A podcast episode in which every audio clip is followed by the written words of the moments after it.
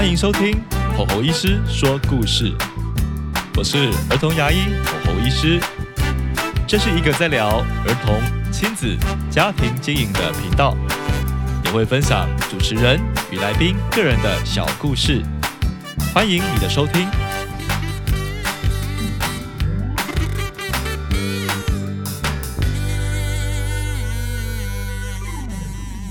Hello，各位听众，大家好，欢迎来到吼吼医师说故事。我想啊，每一次啊邀请来宾的时候呢，都会借助他们的专场，然后也会听听他们的故事这样子。那这一次啊，我很高兴，因为这个议题我很喜欢，这是每个民众都会遇到的问题。就是呢，带小孩去外面吃东西，或者是你在家里面你不想煮的时候，你也会叫外送，对不对？所以我们的民众外食文化是非常的盛行的。但是呢，如果有经验的家长，或者是呃很挑品质的家长，他们对于小朋友的吃的食物，特别是你的孩子年纪越小的话，特别是宝宝啊等等的话，哇，那外食真的可以吃吗？要怎么吃才吃得健康呢？那民众也会知道说，侯医师其实在嗯，在诊间或者是在自己的公开平台上，也常常会讲说，其实吃的东西很重要哦。有时候你吃的东西如何预防蛀牙，有时候可能比刷牙还重要哦。你就算刷牙一百分，但是你吃的东西很 NG 的话，不好意思，你照样会有这个牙齿的疾病哦。所以吃外食的部分啊，侯医师自己也是，我自己也是，也常常会需要订外食。所以呢，今天我们就特别请来了我们的外食界的专家哦，哦，他是我们的营养师 Emma。嗨，大家好，欢迎 Emma。简单介绍一下 Emma 营养师哦，Emma 营养师他其实也是在自己的自媒体啊，有非常多的外食相关的知识。他的粉砖就叫做营养师带你吃外食，让你知道如何吃的健康又吃的很高兴。哦，那另外在 IG 上也有非常多的图片和卫教知识，所以呢，这个民众的点阅率都是非常的高的。那另外呢，Emma 也有自己相关的著作哦，她有出书教大家如何健康的吃外食。所以我想，这外食的议题现在已经变得很夯了，对不对，Emma？没有错。我现在现在民众要全部都自己煮，我觉得也是有啦，可是我我目前亲朋好友里面真的很少。哦，我觉得现在应该大家如果是双薪家庭也好，或者是自己就是独立上班，大家其实光工作时间其实就时间拉很长啦，所以你可能还要自己准备餐点，真的是比较困难一点。那所以当初也是这样的设定，刚好我自己本身厨艺也不佳，所以我就觉得 哦，这个外食议题很适合，然后也很需要跟大家来就是进行分享这样子啊，原来是这样。说真的，呃，我现在我自己也是很常订外食啦。说真的，所以呢，我太太也是，因为有时候真的是忙不过来，要照顾宝宝啊，然后又要处理工作的问题，所以呢，我觉得今天这个议题真的非常适合，因为我们这边听众其实有时候水准也是蛮高的，他也是很希望说我们在吃东西的时候，如何能让。呃，自己吃就算了，吃垃圾食物又没关系哈。有时候自己爽一下嘛。可是有时候，如果小孩在身边，我能够天天点炸鸡吗？这会让人觉得有一点心里过不去啊，对不对？所以，我们今天就来聊聊这个主题哈。那我们来看看，就是呃，有列了几个场景这样子哦，想要让艾玛呢能跟大家解析一下。我们就用场景这个方式呢来切入好了。我们这边呢。的场景呢？第一个是亲友间大鱼大肉的板的啊，哎，啊，不知道 Emma 自己有没有遇过啊？哦，就是吃喜宴嘛，这个一定的，这一定会遇到。或者是有时候，譬如说，呃，有一些传统家庭，譬如说，呃，譬如说阿公阿妈那一辈，他是比较传统，他就是说我要吃板德，他吃那什么意式的什么炖饭、意大利面很奇怪啊，所以他就是要求要吃板的。有时候这种状况，因为像我自己。家里会就会遇到这样子，阿公阿妈就觉得说，哦，就是要吃板的啊，就是圆桌啊，哦，那板的可能是整个按啊给啊摆上去啊，对不对？或者是整个大鱼大肉哦，梅干扣肉摆上去。哎，如果是这种像母亲节这个大月的话，哇，不得了，但是各种丰盛的料理啊，全部一桌一桌摆上去这样子，然后我们就要开始想了，哇。什么东西可以给小朋友吃啊？哎，那不知道 Emma 你的经验怎么样？好，呃，我我先就口口医师的 baby 跟我们家的小孩，因为我们的小朋友大概都在三岁以内，嗯，然后所以其实，在吃外食上面真的是比较伤脑筋，因为在三岁以内，其实他需要的营养素。是还蛮少的，应该说就是，尤其是我们怕的油盐糖，就是这些 营养素很少，少到就是你可能觉得说，哎，那可能吃一口或许就爆表这样子。嗯，像三岁以内的话，我们的精制糖就添加进来的食物的糖，可能希望一天不要超过十五公克。嗯，那我自己是抓比较紧啦，可能像有些卫教资讯，可能他就不会抓到十五克，因为我是用体重的百分之十去做一。天的热量计算去估出来的，所以大概是抓在十五克。那为什么我会做这么严格的 糖量的那个设定？是因为台湾的糖尿病其实现在非常的年轻化，有些甚至在儿童就已经出现了。然后加上我觉得现在大部分的人其实比起怕吃太咸，其实我发现小朋友。他拿到糖的那个几率是过高的，嗯，然后我就会觉得说，如果可以从小让他在糖量的这个需求量先是被压抑的，那他可能就会比较知道说，哎，其实自己不需要吃这么甜。那这其实这个观点跟我在经营我的自媒体、我的 IG、我的粉砖，其实是有点打架。我本身在有自己的大人世界的 外食世界，我是非常的开阔，就是你想怎么吃就怎么吃，只要你没有疾病都 OK 这样。但是在小朋友这边，我就是个双标仔，就是我会觉得不行，你一定要就是越安全越好啊，一切都是为了小孩子好啊。哦，对，我觉得有一个部分是。我觉得大人其实是有他的自主性，也就是其实大人是知道，但他愿不愿意做。可是小朋友他其实是不知道，所以他没有办法去判断说我到底能不能做。那我觉得成为一个家长，是一个营养师的家长，我觉得在他可能从小的时候，我会想要帮他树立一个比较完整的标准。那后续他自己青春期他招金就是随便他了，就是从小我帮你就养好，那那标准在你的心中，在你的生活里。但万一你未来就跑掉，那我也是无就是毫无悬念，就是这是你的责任，这跟我没关系，这样就有点推卸责任的概念了。这样不会不会不会，他们都长大了，自己放飞了。对对对对对，就是这长大你的自己的生命你自己顾，妈妈只帮你顾到就是 成年这之前这样子。那所以小朋友我觉得糖量。其实不多，十五公克。我们用方糖去算的话，其实只有三颗方糖，是非常非常少的量啊，一天的量哦。对，一定的量真的很少哎。哦，我随便举个例子，像现在民众很喜欢给小朋友喝乳酸菌饮料，嗯，那有些乳酸菌饮料其实比较不太会看到无加糖的，因为它属于发酵类的。你是说养乐多那种吗？啊，是是是，对，OK，可以直接说名字是吗？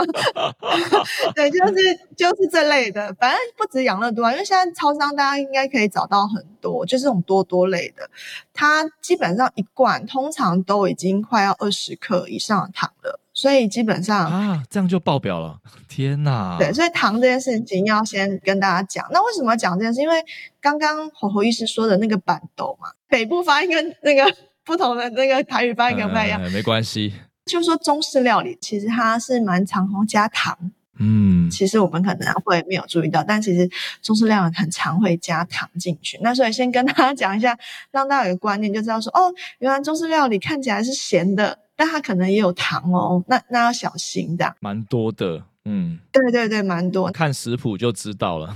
对 对对，我在查食谱，就慢慢发现，啊，怎么又加糖？啊，哎，怎么又加乌醋？乌醋也有糖。对，就是很多调味料里面，它有很多的隐形的添加糖在里面。好，那讲完糖这件事，我们要讲钠。大家马上直觉会想到说，哎，中式料理好像比较偏咸这样。嗯，那在三岁以内的话，我们的钠摄取量是每天要小于八百毫克。嗯，那八百毫克大概就是两克的盐，非常的少。两克的盐呢？那如果是盐是用那个小汤匙舀吗，那大概是几汤匙啊？一匙一匙在五克。哦，什么？这低于一匙？对，就是基本上很很微量，真的是很微量这样。好，所以讲到这边之后，大家瞬间就发现，那怎么可能吃中式料理？怎么可能吃板豆？这样好，所以要跟大家讲的是，如果像我家宝宝大概是一岁十个月这样，跟火火鱼师的大宝差一岁左右，嗯，我们我在带他吃这种外食的时候，第一个我一定会先准备水，嗯，大部分东西都要过水，几乎是所有东西都要过水。因为可能至少把表面的酱汁洗掉的话，那糖啊残留的相对会少一点点。嗯，好，那再来的话就是我们要有一个大原则，就是挑选所谓的原形食物，就是看得到原本呃食物形态的食物。例如说，在板头上面，餐桌很容易出现像红烧狮子头，嗯，它可能是猪肉类的料理。那可能跟这个蒜泥白肉比起来的话，蒜泥白肉是属于圆形的食物，因为它是用肉直接切片。对。可是如果是这个红烧狮子头，它已经把肉搅成肉末了，然后甚至是头在成型的过程当中，其实加蛮多添加剂的，可能要加蛮多粉，蛮多就是调味剂在里面。哦，对了，因为因为那个红烧狮子头已经看起来是一颗一颗圆球，对不对？完全看不出它原来的样子，肉没有长得像丸子。对对对对，没有没有。所以就是让家长在呃吃这种做菜的时候，可以有一个选择。那我自己也是会帮小朋友，就是尽量在顺序上面去帮他做个调整，因为我知道，其实，在这样的餐桌上，他能吃的食物其实还蛮有限。那可能最安全大概就是蔬菜，就蔬菜啊、米饭呐。肉类的话，可能鱼肉相对于猪肉啊、牛肉会安全一点，因为鱼肉大部分可能就是一条清蒸的鱼上桌，那清蒸鱼相对就是安全性更高，所以我可能就会是先让他吃一些饭。然后吃一些菜，然后有鱼。但有时候，万一你可能跟餐厅没有办法请他调整那个上菜的顺序的话，那就是真的是每一道菜你发现，哎，现在上的这道菜可能味道真的很重，那可能给小朋友真的要很少很 少很少，疯狂过水这样。对，大家要过水，要洗好洗好。中式料理，我真的觉得它的难度真的是最高，因为中餐大家都知道好吃嘛。好吃就是有很多的调料这样子，嗯，哇，所以以后看到鱼啊，要先抢哦，这个鱼都清蒸的，它可能是酱料最少的，是拿给宝宝吃这样子。没错，没错。嗯，那感谢 Emma 的分析耶，哦，所以原来中式料理现在最大的一个 bug 就是糖跟盐加很多，连这个醋里面都有糖。好，所以这样我们了解到说，哎，如何哦来保护我们的这个小朋友哈？啊，如果就是如果你的长辈啊跟你说，哎，这个多吃点没关系啊，这很营养啊，没有很咸呐，还好啦。对，不知道你们会不会遇过这个问题？哦，这个蛮容易的，就是会想，呃，因为毕竟长辈可能在节庆当中又看到小朋友很开心嘛，就会想说，哎，自己吃的东西也很想要分享给小孩子，让大家就是同欢乐这样。那我自己就遇过，我们家族好像去年就是聚餐，生日聚餐。那那时候就是点了那个丝瓜面线，哦，听起来很 safe，就是呃丝瓜面线，丝瓜基本上是蔬菜营养师 A 嘛说原型食物绝对 OK，是啊，面线也是面嘛，啊，它也没有就是什么炸，就是面线也是这种清炒的。可是当长辈要夹给我的 baby 的时候，我那时候就先跟他说啊，这太咸了，baby 可能不能吃。然后长辈很可爱，他先在我面前吃一口，说不咸呐。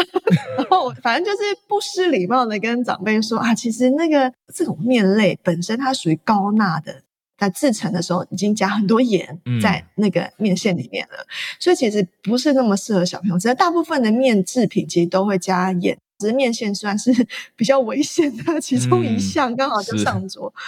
那时候其实就是跟长辈说啊，因为 baby 现在在味觉上面还没有发展好。那如果说马上给他吃那么咸，他以后就会吃重咸，就会吃胆干。那其实长辈听到这东西，大家大家都会有一个心照不宣的感觉，说哦，吃胆干不好，就是小朋友以后吃胆干不好，所以他就会说哦，那那那就不用，不要不要吃丝瓜啊。我就觉得啊，那吃丝瓜还可以，不要吃面线丝瓜。就是轻轻的跟长辈说了，那呃，我们家长辈是蛮就是尊重育儿的方式。那如果你跟他说明，他其实就会不会那么坚持。那如果他很坚持的时候，可能我就会后续用一些方式跟他说，哎，发生一些事情这样子。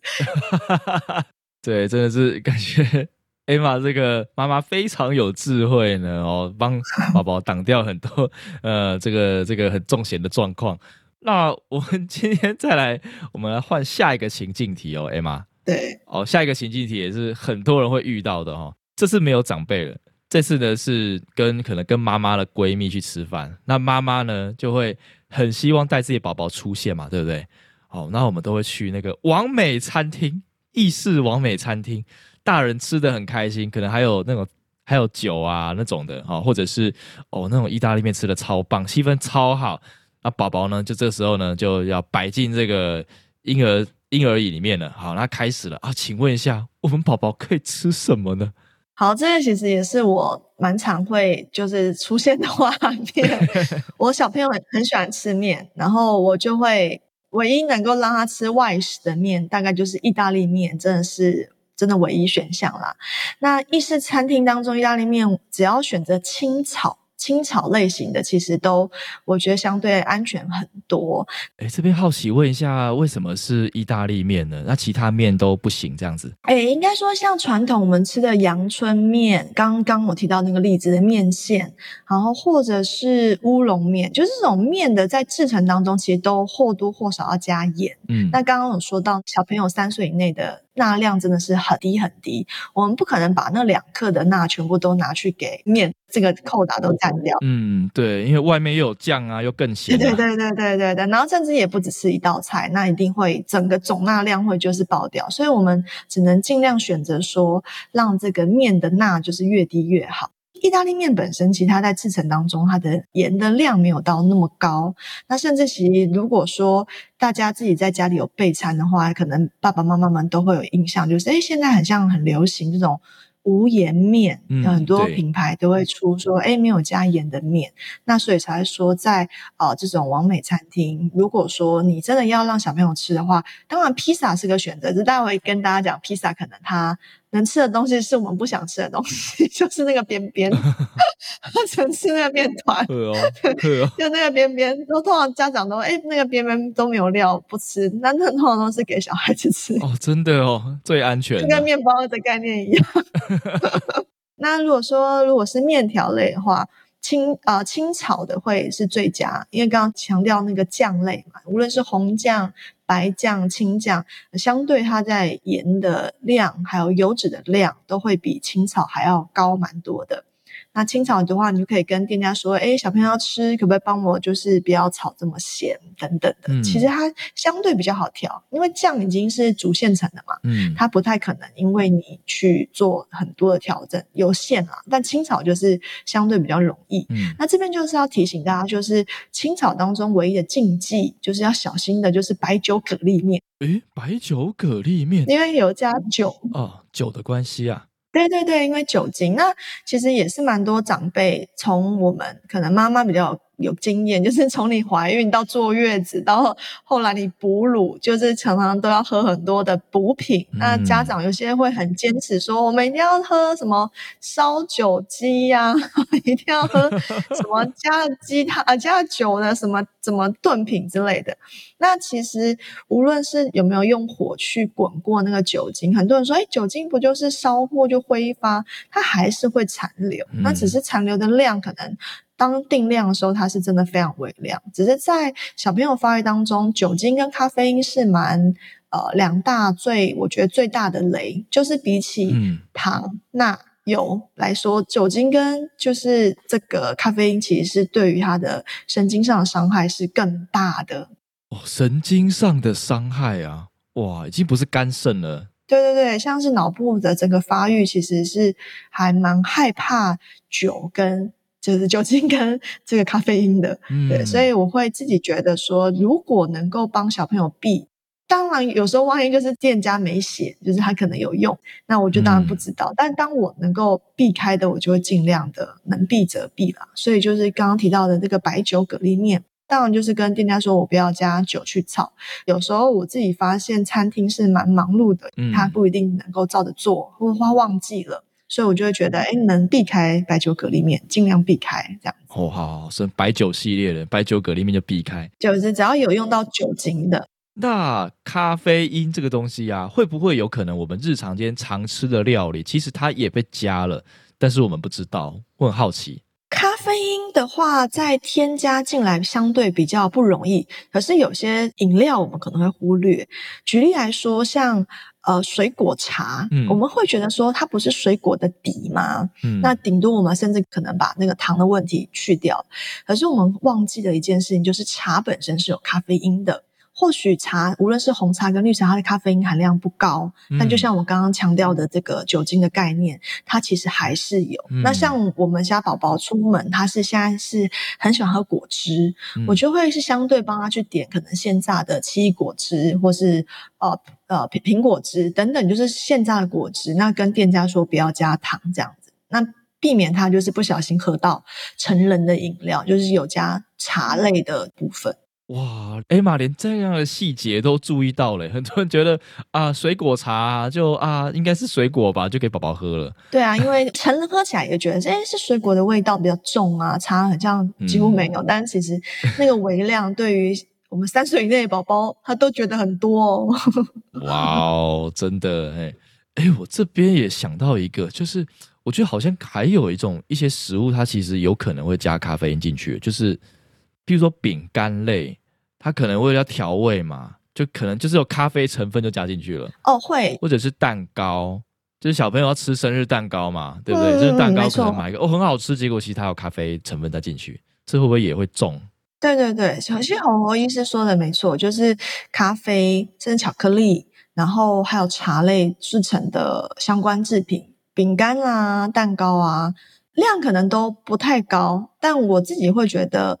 呃，能拖 就拖，不要这么早给，会比较好。尤其是就是现在，呃应该蛮多小朋友的家长会知道 sugar high 嘛。嗯那现在其实有越来越多的资讯呈现出来，说，哎，除了 sugar 会让你 high，咖啡因也是会 high 的。嗯所以说，很多巧克力的制品事实上要很小心。所以巧克力它本身它的成分是可可粉，对不对？我记得可可粉，所以它也是含有咖啡因含量嘛。嗯，对，就是它。如果说我们是吃廉价的啊，就是平价的这种巧克力，可能它用可可膏、可可粉去调，那相对于它的咖啡因不会这么多。嗯可是如果我们是吃比较品质好一点的，那当然咖嗯啡因的成分会是高的。那冲泡式的呃咖呃巧克力的饮品基本上也都是高的。哇哦，那真的是小朋友爱喝那个什么巧克力，什么美露啊，什么哇，嗯那个应该咖啡因都很高啊。就是要注意一下啦，因为不是到说嗯都不能碰，只是因为刚好我们今天谈论的议题是三岁以内，对，三岁以内真的是一个比较严格，哎，是是是在打开这个味觉新世界的时候，啊，那三岁以上可能就可以稍微放宽一点点。对，哦稍微会多一点点。但是如果是咖啡因的话，我通常都还是会觉得能拖则拖，就是嗯嗯嗯呃。我说的能拖能拖的大大概就是我的我的理想值是二次性征发育之前，嗯就是都在一个很严格的呃发展之下，但是当然有时候可能会没有办法，因为可能环境，你在学校，你可能在呃某些场合场域当中，不是父母可以控制比较。难。嗯，对，但是我觉得如果是在呃他很小的时候，基本上都是跟在父母的身边为主，那父母就是尽量的帮他把关这样。嗯，好的，好，接下来我们要换第三个情境喽。那这个情境呢，我觉得是，呃，怎么说呢？他常会遇到，因为台湾人的文化哦。那 另外呢，我自己是不常去，但是我的亲朋好友非常常去这样子。好，那就是所谓的夜市 哦，就当。但有可能小孩那时候已经会走路了啦，哦，也许是可能三岁、四岁、五岁，maybe 嗯，因为他走着嘛，爸爸妈妈想带小朋友去娱乐一下嘛，我们去逛夜市，哦，去捞鱼啊，去套圈圈啊，对不对？一定会带点吃的哦，来回来吃啊。呃，夜市这么多好吃的哦，那要怎么样去可以让孩子吃的健康呢？这里来请教一下 A 嘛，好，我先说夜市就是不该去，夜市就不该去哦，直接跳过这题，直接跳过。就是 夜市真的是集大成呢、哦走哪边十个字，直接直接打枪。直接就不要去。OK，其实，嗯，夜市大家去回回想啦，在那个地方，我们能够遇到原型食物的几率是低而又低。嗯然后再来就是刚刚讲到，你要过水这件事就是非常的 难。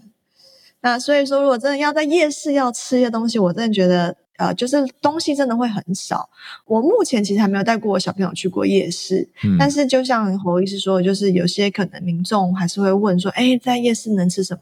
通常我给出的答案就是父母都会说，啊，那干脆不要去啊，因为就是就乐趣真的极低。就例如说，我会说，哦，他可能只能吃芭乐吧，就是那个。干梅芭乐，干燥芭乐，没有没有梅子粉哦，只有芭乐，梅子粉去掉。对我妈就说：“哎，那我在家切就好，大家去那干嘛？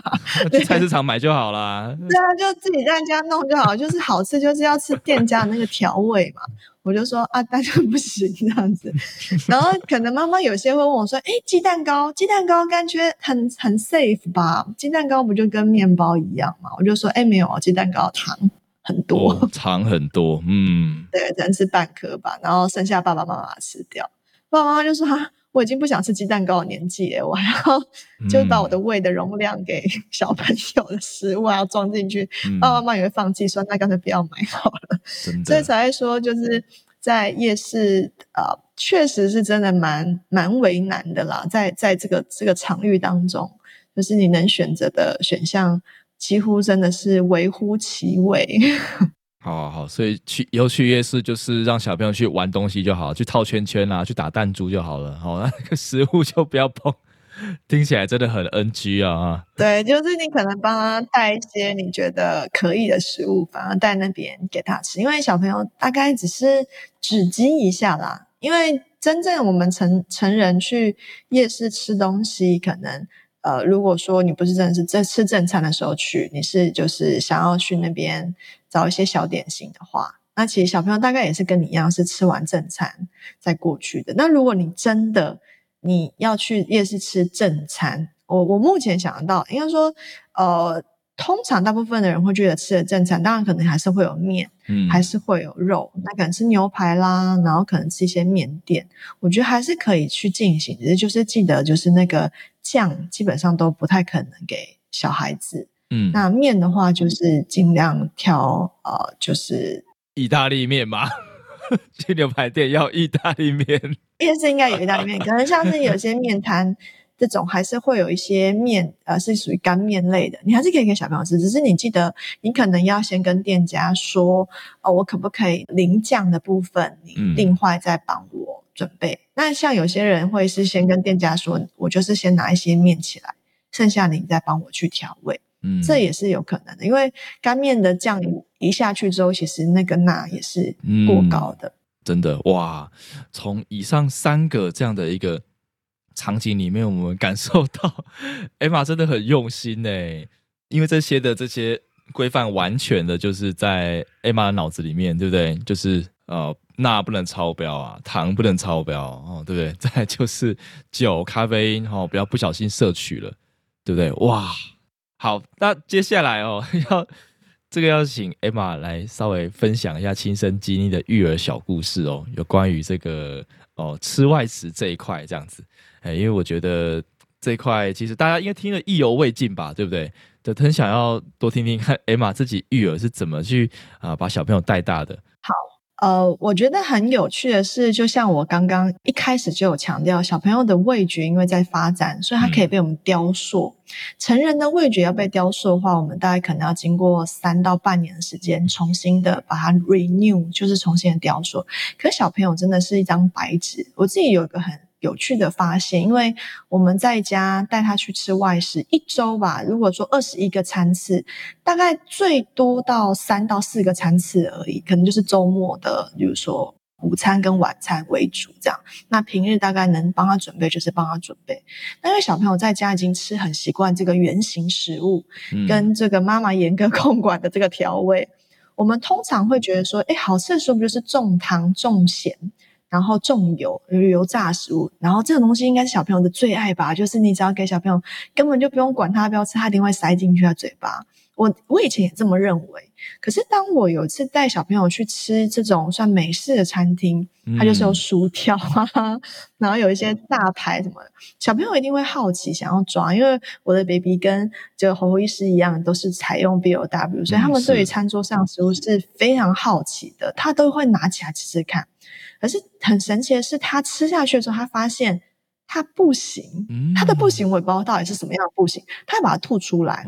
像我小孩子那时候，呃，我给他那时候就是餐桌上有真的是。琳琅满目，就是大人吃的食物。我印象很深刻，就是他抓了一块类似像鸡块的东西，就是它是炸物的表面，然后它的里面肉就是不是他平时吃的那种圆形肉，比较有肉丝感的，比较有嚼劲，它是比较属于碎肉感的那种口感。他吃一口马上吐掉，我就觉得，哎，为什么他会吐掉？因为在我的认知当中，这东西就是油啊，嗯，然后又有很丰富、很充分调味啊。这不就是我们一般人认知说好吃的食物嘛？小朋友应该也跟大人一样是喜欢吃好吃的食物吧？可是其实没有，在他的世界里面，他反而不觉得这叫好吃的食物，他是不接受的。所以想要跟大家就是父母们分享啊，就是大家可能会觉得哈，这样小朋友好可怜哦，就是他怎么可以吃的那么惨？就是跟喝喝白开水的人生一样，就是没有什么精彩度。可是其实，在他的世界当中，这样就够了。就是对他而言，这样的、这样的、这样的调料是是足够的，而且他也满足于这样的调料。那当他可能越来越成长之后，他可能需要的刺激或许会越来越多。那那时候他才会想要更多的探索。所以我觉得，呃，透过自己在养小孩的时候，其实有时候也会会不冷啊。有些长辈就说：“哎，这个营养师的小孩就很可怜呐，就是什么都不能吃。”不要听他们乱讲。那一开始我也觉得啊，是不是真的对他太严格啦？但是。真的看着他这样子在长大的时候，就发现其实你帮他先踩好那个底线，对他而言事实上是很重要的，因为他才会身体自己有那个判断的能力，知道说哦，这个东西是 OK 的，或那个东西是哎，其实好像没有那么好这样子。所以我觉得父母真的会比较辛苦一点，但就是你在跟孩子一起经历的时候，其实刚好你自己也会有很多的重新学习啦。嗯，哦，我真的非常认同 Emma 你讲的。我很认同你讲的，因为，呃，其实我现在在做自媒体的过程当中，遇到了蛮多的成功人士嘛。那这些大人们呢，其实他们也很鼓吹吃原形食物，诶，他们自己就在吃原形食物，而且连那个蛋白质都挑那种海鲜类的蛋白质来吃，这样子，我真的看到大吃一惊。他们就是把盐去到最低，油糖去到最低，这样子。当然，呃，油脂还是会充分摄取啊，只是说健康的油脂。那我有一阵子我也在吃原形食物，就是有一些精致加工淀粉我就不碰了。然后我发现我的工作效率变得很好，哎，所以其实我觉得原形食物这件事情对大人也是有非常大的帮助的。就在我踹了原形食物一阵子之后呢，有一次啊，呃，我的老二，我家二儿子小马吉，因为他在吃 BLW 嘛，自己手抓原形食物吃的时候。就刚好遇到了一个爱丢的年纪，他就把他的芋头丢掉，丢在地上。我想说，那你桌上东西也蛮多的，那这个丢掉了芋头，那我就水过一过，我就自己拿来吃。我就吃，哎，蛮好吃的。我的意思是说，连大人的口味其实都可以调整。我可以理解说，哦，为什么我的宝宝是喜欢吃这种东西的？其实，在我们将这些调味料去掉、这些加工品去掉的时候，食物其实它本身的那个美味是很棒的哦。其实我们我相信一定会有一派的家长或民众是会追随 Emma 的这样的一个带领方式啊，一定会有的。哎，因为现在原型食物也是很夯嘛，对不对？哎，所以我们相信这样的理念是好的理念，我们会值得推广。那至于长辈的部分嘛，我相信好好的说明的时候。诶诶，这个日子久了，长辈也会理解啦。嗯，这是我的小小分享。嗯。我觉得我一直回馈很好，然后最后也想要跟就是听众们分享说，虽然呃我刚刚有讲到就是我是一个蛮严格的人，那可是因为那是相对于我这个是我的有点像我的专业领域，有点像是我的呼吸跟喝水一样这么的自然，所以我就是做起来很容易。可是可能对于有些爸爸妈妈，他呃在饮食上面的就是知识或技巧没有那么的丰富的时候，我觉得大家也不用过度的太惊慌，对，因为我自己有一个理念。是无论在我针对大人或是针对小孩部分是比较一致的，比较不像现在双标仔。就是我觉得一切事情要做得到比较重要。就是如果你发现啊这样做我真的是没有办法，Emma 你说的很好，就是呃小朋友要这样这样这样做，可是当这样子去执行的时候，我的身心压力太大了。那我会觉得我们就放宽一点，就不用这么的紧绷，因为我觉得这个事情是长时间下去，像我刚刚说的，哇，那个线这踩到很晚很晚很晚，所以我觉得在执行者上，尤其是妈妈或者是爸爸身上，一定会有这种无形的压力，自己给自己的压力，亲友给你的压力，或是世上社会的给你压力，我觉得那都有点蛮严苛的这样，所以我就觉得说，万一如果你真的觉得哇，我做不到，我真的没有办法，像艾玛你这样好像 行云流水一样，马上就记得，马上就就会做到的话，我觉得是可以微调的。那我也很鼓励，就是说。